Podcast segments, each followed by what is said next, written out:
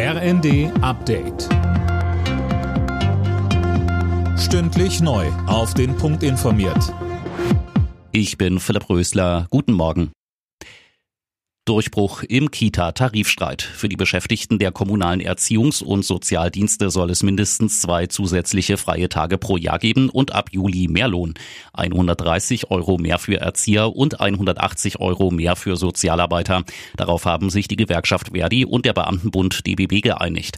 Außerdem sollen die Gehaltsstufen an den öffentlichen Dienst angepasst werden, damit die Löhne künftig schneller steigen können.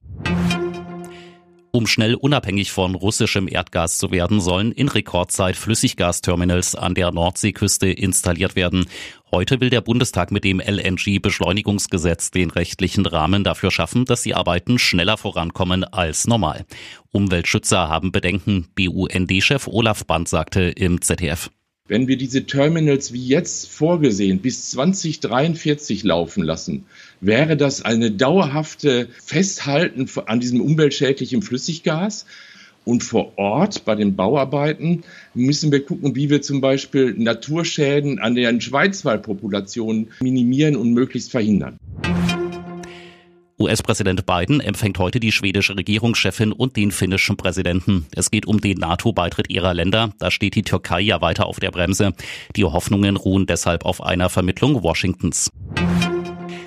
Eintracht Frankfurt hat die Europa League gewonnen. Die Frankfurter besiegten die Glasgow Rangers in Sevilla mit 6 zu 5 nach Elfmeterschießen und haben sich damit für die Champions League qualifiziert. Kapitän Sebastian Rode sagte am Abend bei RTL. Wir sind unglaublich glücklich, mit den Fans jetzt feiern zu dürfen, weil es ein harter Weg war und für uns stand heute so viel auf dem Spiel. Ja, die Unterstützung war heute wieder, auch wieder unglaublich. Die ganze Euroleague-Saison. Es war eine unglaubliche Reise mit uns allen äh, und wir haben es echt, echt verdient. Alle Nachrichten auf rnd.de